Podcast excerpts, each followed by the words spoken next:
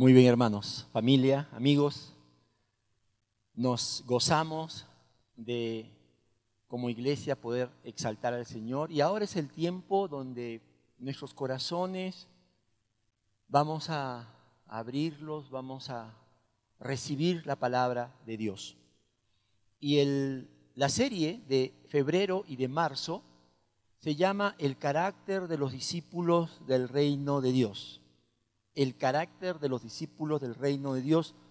Y lo que vamos a hacer en estos dos meses, vamos a estudiar una parte del Sermón del Monte que se conoce como las bienaventuranzas. Hoy vamos a ver las dos primeras, pobreza y arrepentimiento.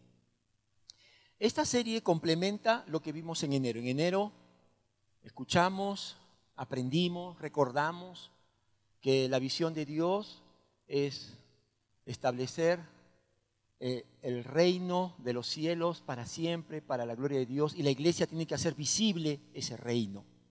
Pero antes de que nosotros como creyentes digamos, muy bien, entonces vamos a empezar, ¿por dónde hacemos, pastor? Más, levantamos más iglesia, o voy a hacer mi discipulado con los varones, con los matrimonios, etcétera, etcétera. Antes de que empecemos con, con emoción, con obediencia, la tarea tan grande que el Señor nos ha dado, Dios quiere que entendamos la importancia del carácter, del ser.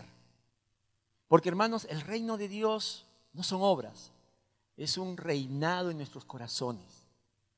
Y permíteme contarte una historia imaginaria, pero que nos va a ayudar la importancia de, de este tema acerca del carácter de los discípulos del reino de Dios.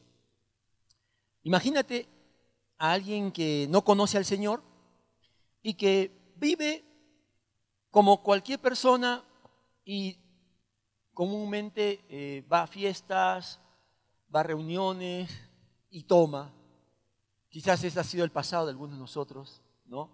Y hemos estado ahí en reuniones los fines de semana. Imagínate una persona así y que cada vez más va hundiéndose en el licor, va hundiéndose en, en ese estilo de vida de eh, tomar, embriagarse.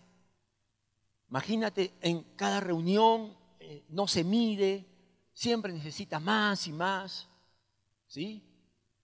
Ahora, de pronto, esta persona se da cuenta de que el alcohol no, no le soluciona ningún problema, sino más bien le trae más problemas. De pronto, él quiere apartarse de todo ese círculo de amigos, de ese círculo social, familiar, incluso que a veces lo hunde más y más en este estilo de vida. Y él dice, tengo que buscar ayuda. De pronto escucha que hay un grupo de personas, los alcohólicos anónimos. Y dice, yo tengo que ir a ese grupo, porque ahí me van a ayudar. Ellos me van a entender cuál es mi lucha, que me es tan difícil de, dejar el licor, de dejar eh, los bares, etcétera, etcétera y emocionado va a una de estas reuniones, ¿no? Consigue dónde se reúnen. Llega tempranito, antes que incluso llegan todos los demás integrantes. Ahora imagínate su emoción, imagínate su expectativa. Y de pronto van llegando estas personas de alcohólicos anónimos. Y grande su sorpresa cuando ve que cuando van a comenzar la reunión, ponen ahí un poco de licor y dicen, vamos a hacer un brindis, porque esta semana nos ha ido bien. Ya, salud, salud. Se queda así. Y luego comienzan a hablar que sí, que ellos eran alcohólicos, que ellos también paraban en fiestas y tenían resaca y todo eso. Un brindis, porque ya no somos borrachos. ¿Se imaginan? el hombre, ¿te imaginas cómo? Y al final, ¿cómo crees que sale ese hombre? De ese lugar. ¿Cómo creen, hermanos? ¿Cómo te sentirías tú? ¿Estás buscando una ayuda para, para salir de, ese estilo de vida y, donde se supone que te tienen que ayudar y mostrar un, ejemplo diferente? Más bien todo lo contrario. ¿Qué piensan ustedes? ¿Cómo te sentirías? Decepcionado, ¿verdad? Frustrados, desconcertados. Aquí es donde tendrían que ayudarme. Aquí es donde yo quería ver una diferencia. Ahora quiero que hagamos un, un paralelo. Hermano, en el mundo, Satanás, el pecado, la sociedad, tiene adormecido a muchos con, con el estilo de vida de placeres, de vivir solo para el dinero, para lo superficial. Y hay personas que están allí y están hundiéndose en ese estilo de vida. Pero también hay personas que quieren salir de eso, que entienden que ese estilo de vida vacío no, no, no llena su gran necesidad. Y entonces, ¿sabes a dónde vienen? A la iglesia. Escuchan que en la iglesia cristiana pueden ayudarles a encontrar el propósito, la razón de su vida, un cambio. ¿Y dónde está la iglesia? ¿Dónde está el paralelo con esa historia? De que en algunas iglesias, Dios nos libre, cuando ellos llegan, no encuentran diferencia. Cuando ellos llegan, ellos quieren encontrar amor. ¿Y qué encuentran? Que entre hermanos estamos murmurando uno del otro. En el mundo que encontraban, envidia. Y llegan a la iglesia igual. Nos estamos mirando cómo se viste, qué carro tiene, dónde vive, etcétera, etcétera. En el mundo hablaban de paz, pero en algunas iglesias no hay paz, sino hay división, hay problemas. En las casas de los cristianos, en las familias, no hay paz. Y yo me pregunto, ¿cómo se sentirán esas personas? Si vienen a una iglesia y no encuentran eso que están buscando. Y eso para mí, como creyente, no como pastor, sino como creyente, me confronta, hermano. ¿Quién soy? Las bienaventuranzas nos hablan de carácter. De carácter. Y si queremos cumplir con la tarea de hacer visible el reino de Dios, antes de hacer cosas grandes, eventos, congresos, discipulado, el Señor nos está invitando a examinarnos. ¿Cómo está tu carácter? ¿Realmente has nacido de nuevo? Porque estas son declaraciones del nuevo carácter que hemos recibido. Vamos a orar. Señor, gracias por tu palabra, que hoy vamos a estudiar y que tu Santo Espíritu nos hable a cada uno. ¿Dónde estamos, Señor?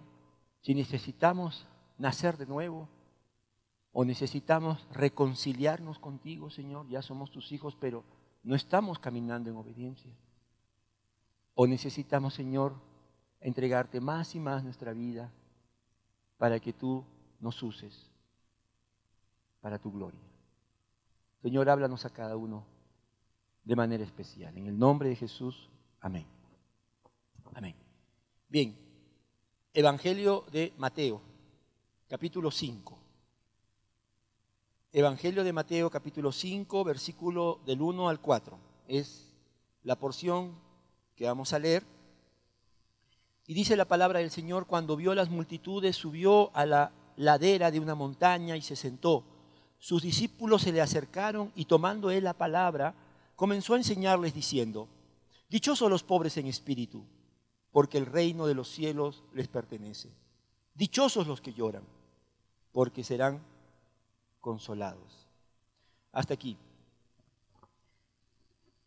Antes de, entrar en el pasaje, primero quisiera que respondamos la pregunta, ¿qué son las bienaventuranzas? ¿no? Ah, en el griego, macarios, dichosos, bienaventurados, o también felices, bendecidos. Las bienaventuranzas son ocho cualidades espirituales de un discípulo de Jesús. Es la esencia de lo que es un discípulo. Describe la nueva naturaleza en Cristo y su nuevo estado espiritual. Y Mateo lo describe con más amplitud, Lucas también lo describe, capítulo 6 en adelante.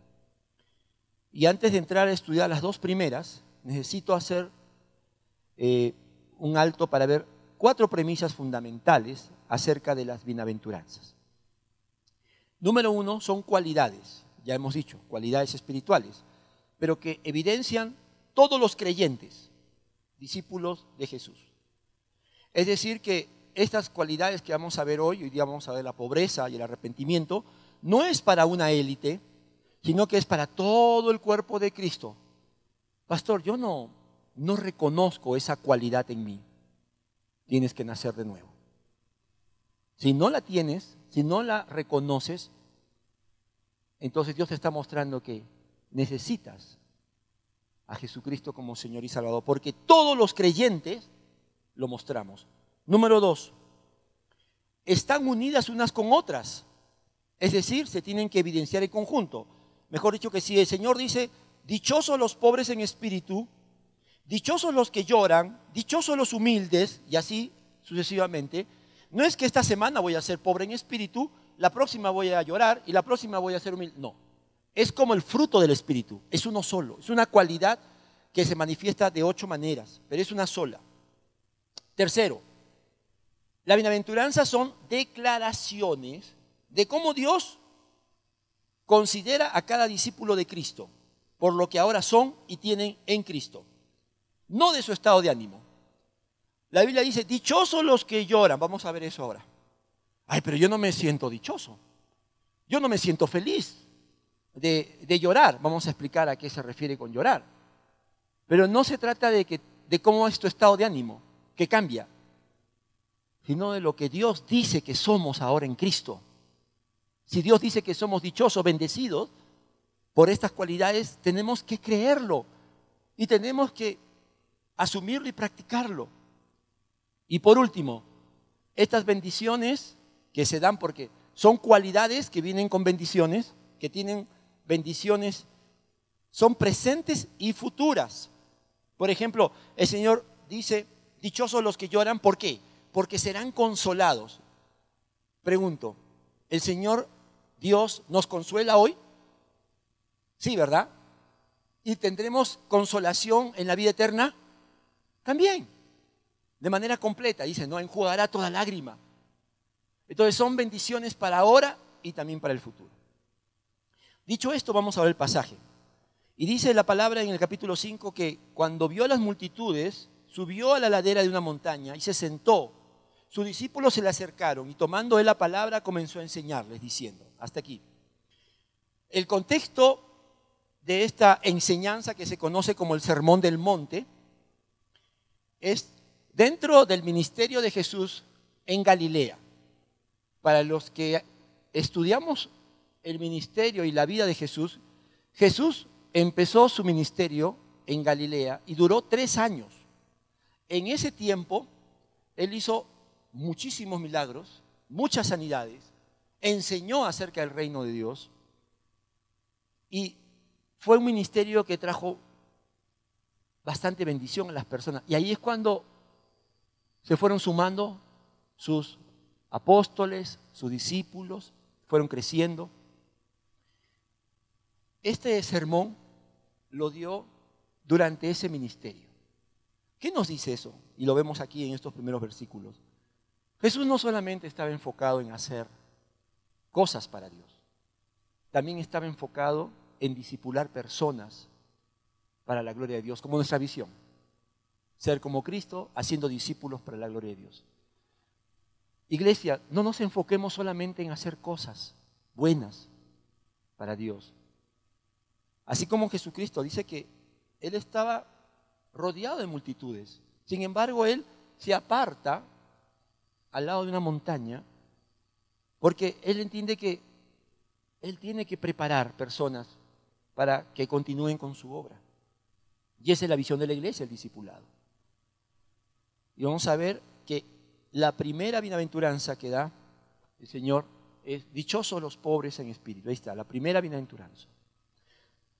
Algunos teólogos han dicho que esta primera bienaventuranza es la puerta o es la llave para las otras siete. ¿Por qué? Porque como vamos a ver, si no tenemos esta condición espiritual, no tenemos nada. No tenemos nada, hermanos. La pobreza que el Señor está mostrando aquí, la pobreza espiritual, es la base para poder experimentar todas las demás. Dice versículo 3, dichosos los pobres en espíritu, porque el reino de los cielos les pertenece. Aquí Jesús no está hablando de pobreza material, ¿verdad? Está claro. Y en el pasaje de Mateo, en el griego, está muy claro. Pobres en espíritu. ¿Qué es un pobre en espíritu? En la Biblia es todo aquel que reconoce su condición de ruina, bancarrota espiritual ante Dios y que no tiene nada que ofrecerle a Dios por su perdón y por su salvación. Pobre es aquel que reconoce que su mayor problema es que no puede agradar a Dios por sí mismo. No hay nada bueno en él. No hay nada rescatable que pueda ganar el favor de Dios, el perdón de Dios, y que Él pueda darle el perdón de sus pecados. El salmista escribió en el Salmo 34, 6 y 8, este pobre clamó, y el Señor le oyó y lo libró de todas sus angustias. El ángel del Señor acampa en torno a los que le temen. A su lado está para librarlos. Prueben y vean que el Señor es bueno. Dichosos los que en Él se refugian.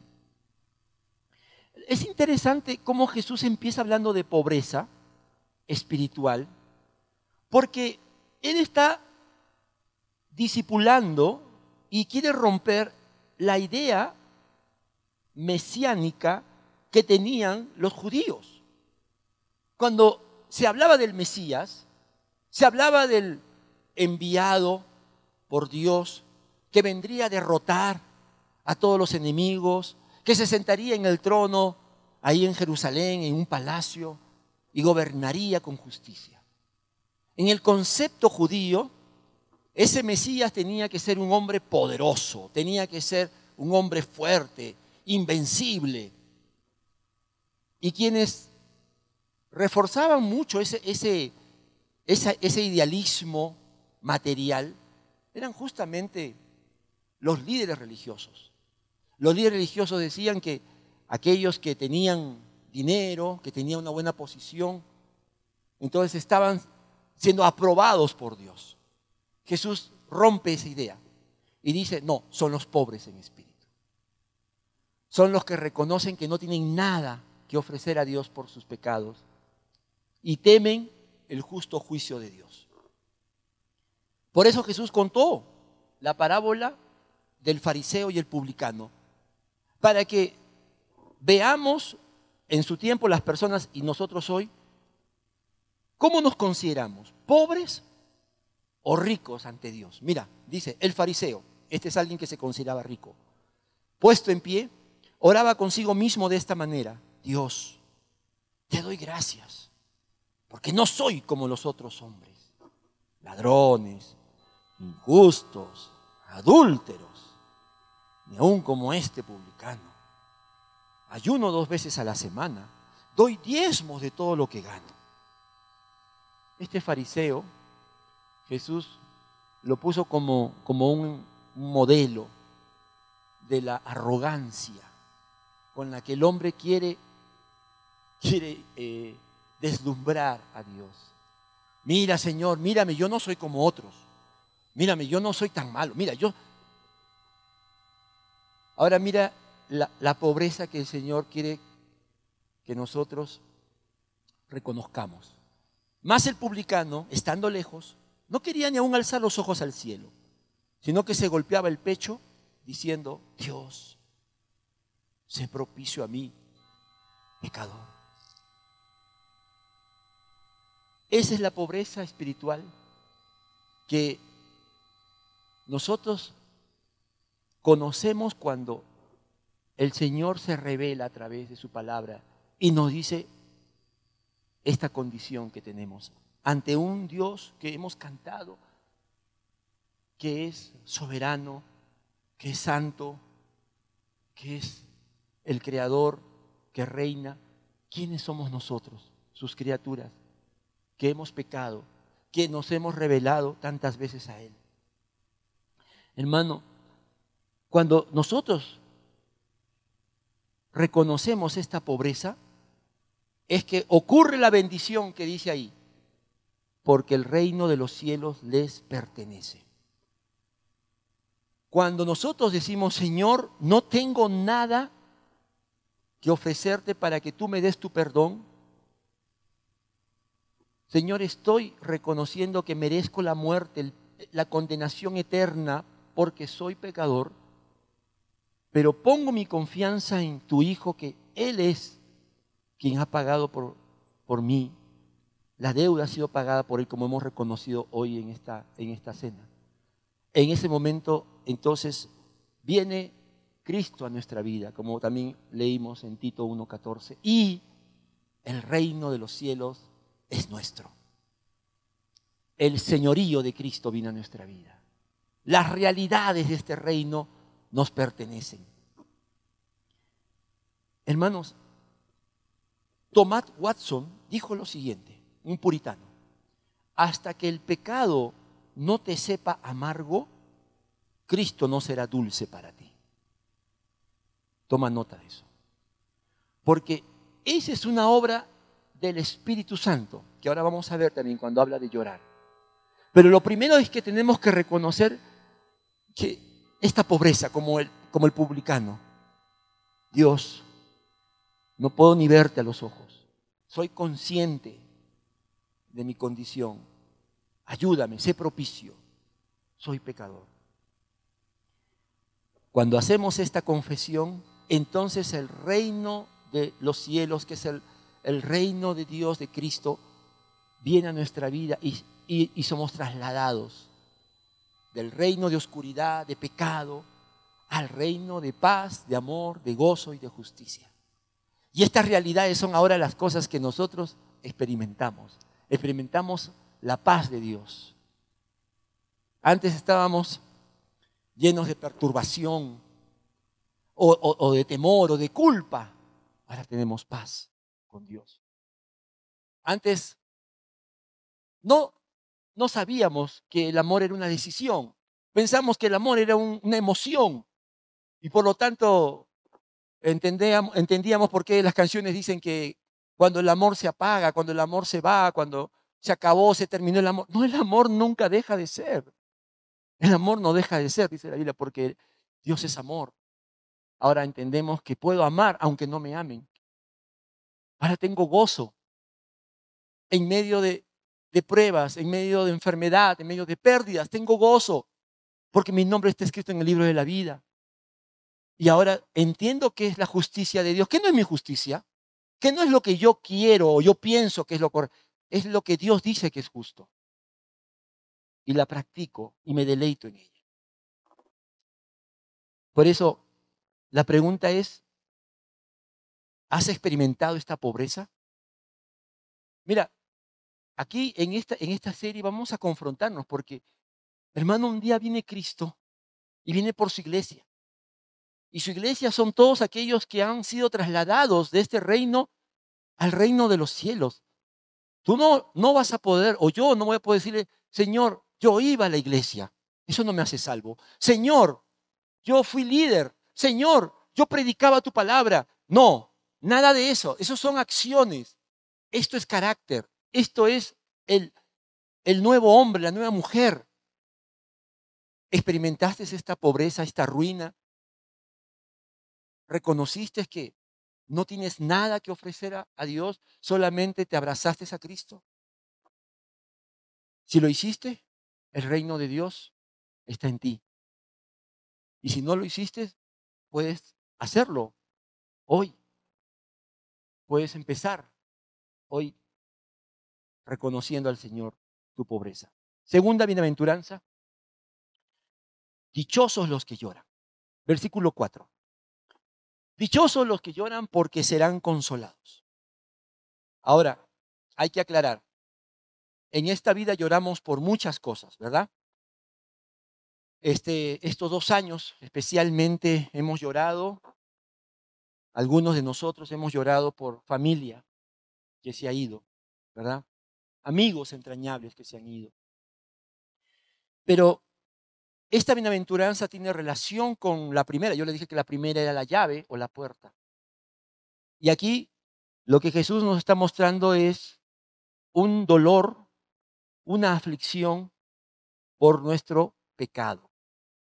Es decir, que lloramos porque estamos arrepentidos, arrepentidos de lo que somos y hacemos delante de Dios. Cuando el Espíritu Santo, dice la Biblia, nos convence, nos convence de pecado, de justicia y de juicio. Y lo que antes no habíamos experimentado, ahora empezamos a verlo en la dimensión que Dios lo ve. Hermanos, estamos en un mundo en donde ya nada es pecado. ¿Me entiendes? Ya nada es pecado. Todo se permite, todo es relativo. Cuando un hombre ve pornografía, vas a encontrar personas que no conocen al Señor que dicen, eso es normal, los ojos se han hecho para ver. ¿Cuál es el problema? Lo terrible es cuando cristianos dicen eso. En el mundo tú vas a ver cuando, cuando los hijos se rebelan a los padres y dicen, no, es que tenemos que reclamar nuestro derecho. No, un momentito. Papá, mamá, tú no, no tienes este que imponerme tus creencias o imponerme tu estilo de vida. Yo voy a hacer lo que quiera. Un momentito, mientras estés en tu casa, la Biblia dice, Tienes que tenerlo en sujeción. En este mundo ya nada es pecado. Y lo que el Espíritu Santo hace, dice la palabra en Juan, capítulo 14, nos convence. Nos convence de pecado. Nos hace ver nuestra, e, e, e, eso que estamos haciendo ante los ojos de Dios, que es tres veces santo. Y que en, en nuestra necedad no le hemos negado tres veces al Señor como Pedro, sino muchísimas veces. Y ahí es cuando comienza ese dolor ese llanto, esa aflicción por mi desobediencia.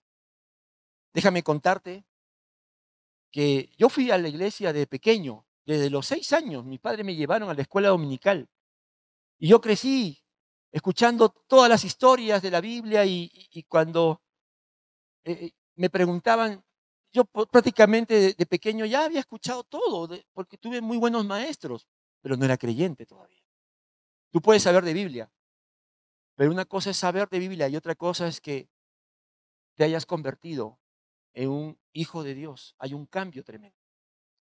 Y sabes, yo lloraba mucho. De mis de los cinco hijos de mis padres, yo creo que era el más llorón.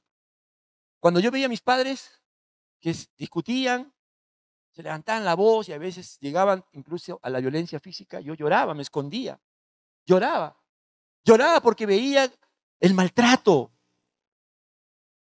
Y, en mi, en mi conciencia de las cosas decía, qué malo es mi papá, qué mala es mi mamá, ¿por qué no, no, no viven en paz?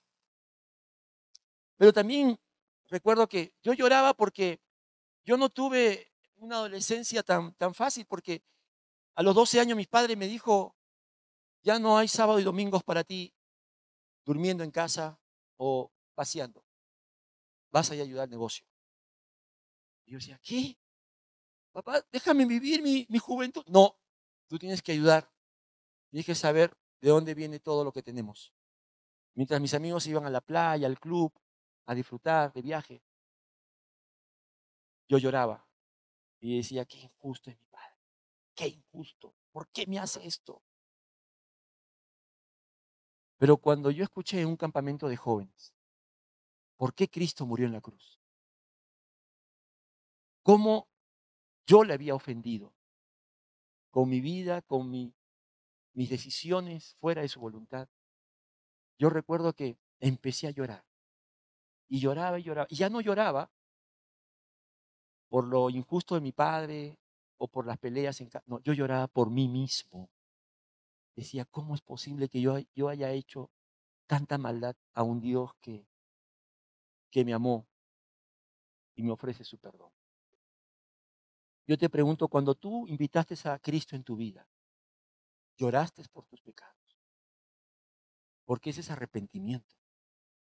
Porque si tú solamente dijiste, bueno Señor, venga mi vida, ya pues, ¿no? Es como para tener la llave para el cielo. Quizás tienes que entender qué significa llorar. Aflicción por el pecado. Eh, primeramente por nuestros propios pecados. Por esto que es una lucha que tenemos y que solamente terminará cuando partamos a la presencia del Señor o el Señor venga a recogernos. El apóstol Pablo va a decir, hablando de esta lucha de nuestros propios pecados, así que descubro esta ley, que cuando quiero hacer el bien, me acompaña el mal.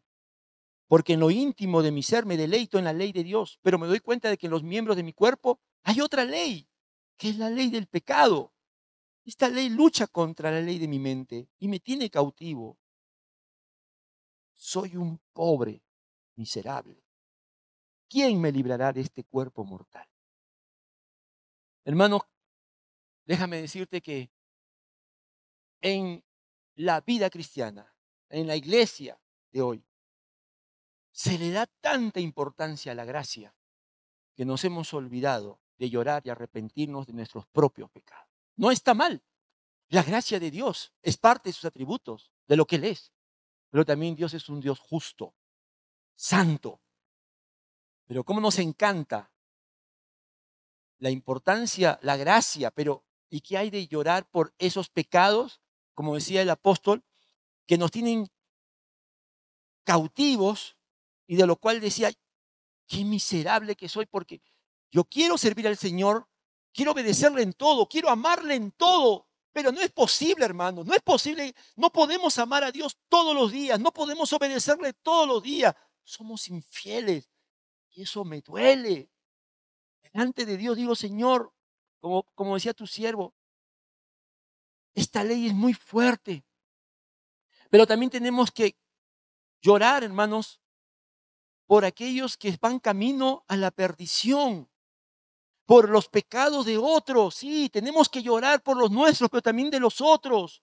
Tenemos que interceder con lágrimas por aquellos que no conocen a Dios y están en camino de condenación por este mundo caído, por nuestros vecinos, por nuestros familiares que están alejados de Dios, por nuestros hijos pródigos, aún por los falsos maestros y los apóstatas que, están predicando un evangelio donde no hay un mensaje de arrepentimiento.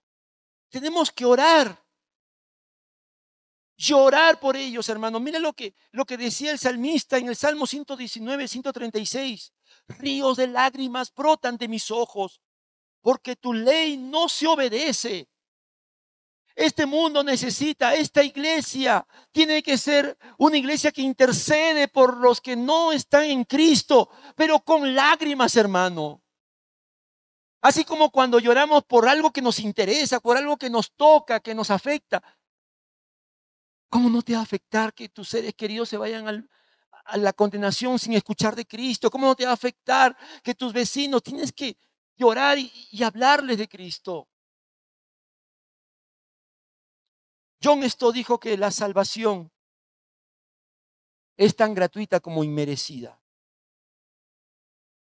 Y nosotros tenemos que llorar para que esta salvación llegue a las personas que conocemos o no conocemos porque es gratuita, pero también es inmerecida. No, no decimos, Señor, salva a los que lo merecen, porque entonces ninguno sería salvo. Amado hermano, yo hablo a los hermanos de esta iglesia. ¿Estás intercediendo así? Jesús lloró cuando estuvo a puertas de entrada a Jerusalén. Lloró, se quebrantó, dijo, Jerusalén, Jerusalén, ¿cuántas veces quise reunirte como la gallina a sus polluelos? Y Jesús lloró porque vio lo que vendría, el castigo que vendría, la destrucción que vendría sobre ellos. Ahora, ¿cuál es el secreto de esta dicha? felices los que lloran. ¿Por qué? Porque serán consolados. Hermano, si estamos conscientes de lo que hace el pecado en nuestra vida, el pecado nunca paga bien, nunca paga bien. El mayor consuelo, ¿sabes cuál es? Que Cristo ha vencido al pecado. Amén. Ese es el más grande consuelo. Que ese poder que nos tenía esclavizados, subyugados, cuando Cristo vivió en perfecta justicia y obediencia y fue a la cruz y murió sin quejarse, no abrió su boca. Entonces venció al pecado. Y por lo tanto el consuelo no es como a veces nosotros decimos, ah, entonces el Señor me va a abrazar y me va, y, me va a decir, ya, ya va a pasar. No, no, ese consuelo tiene su, su, su espacio, tiene su momento.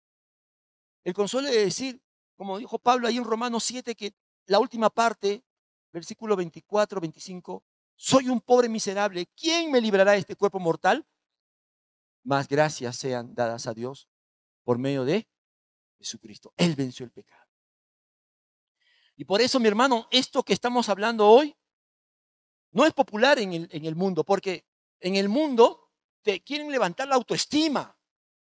Los psicólogos, los terapistas, humanistas.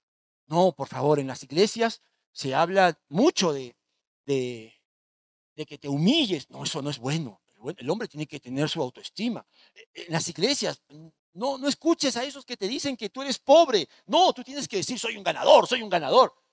Mira, ya sabes, aquellos que se llamaban ricos, como el fariseo, ¿cómo terminaron? Pero el mensaje de la iglesia, el mensaje del Evangelio, no es un mensaje de, de culpa, culpa y culpa, no. Como dicen estos entrenadores, como dicen estos psicólogos. No. Este mensaje es de esperanza. ¿Por qué?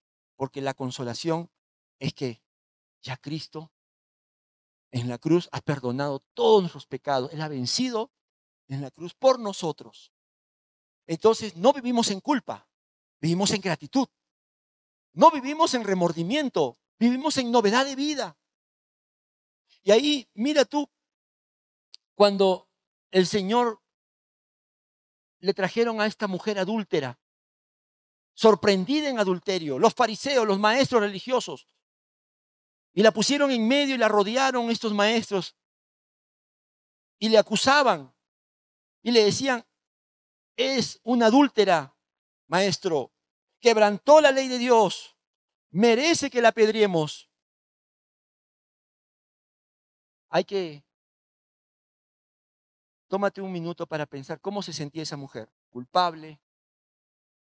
Se sentía sin esperanza, angustiada, con remordimiento por lo que hizo. Pero el Evangelio no es sembrar culpa, no es remordimiento, porque dice que Jesús le dijo a todos acusadores, el que esté libre de pecado, que tire la primera piedra. Y Jesús pudo tirar la primera piedra, ¿sí o no? Porque él no tenía pecado, pero no lo hizo. Sino que le dijo, mujer, ¿dónde están los que te acusan? Ya no había nadie, todos se fueron.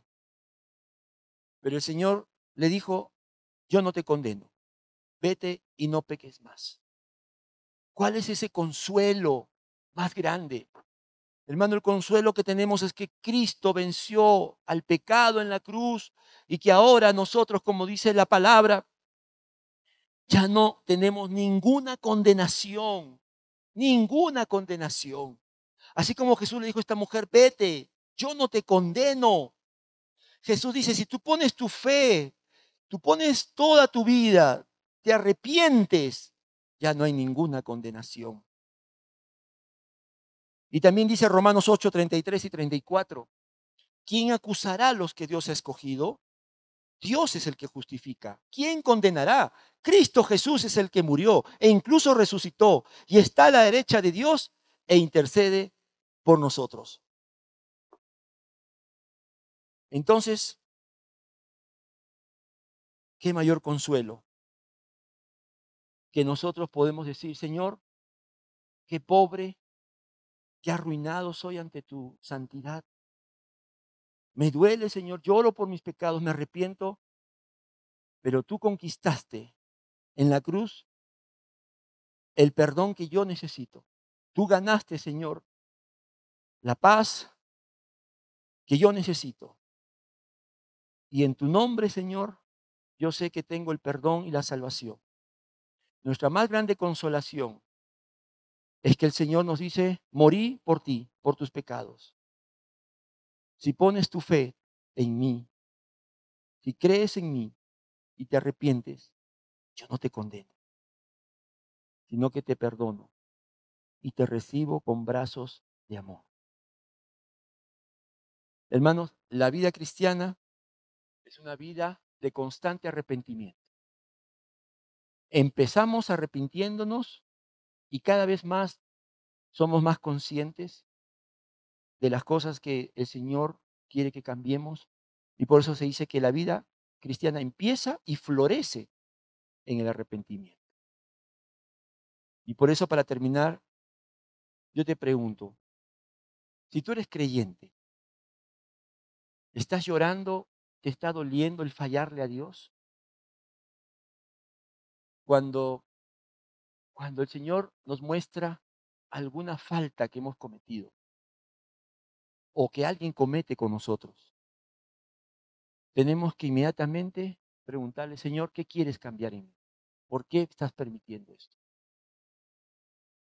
Acuérdate, no mires la paja en el ojo, mira tu viga. Esto es espiritual. Esto es el reino de Dios.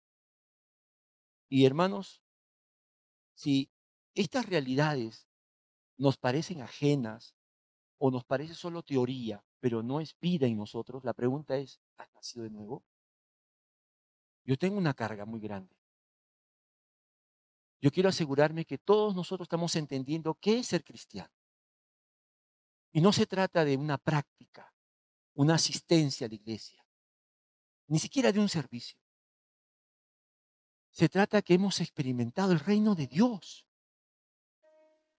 Se trata que para mí ahora soy cada vez más consciente que mi naturaleza es tan pecaminosa. Hermano, quienes habla es el primero quien tiene que reconocer que, que fallo, que me equivoco y tengo que pedir perdón.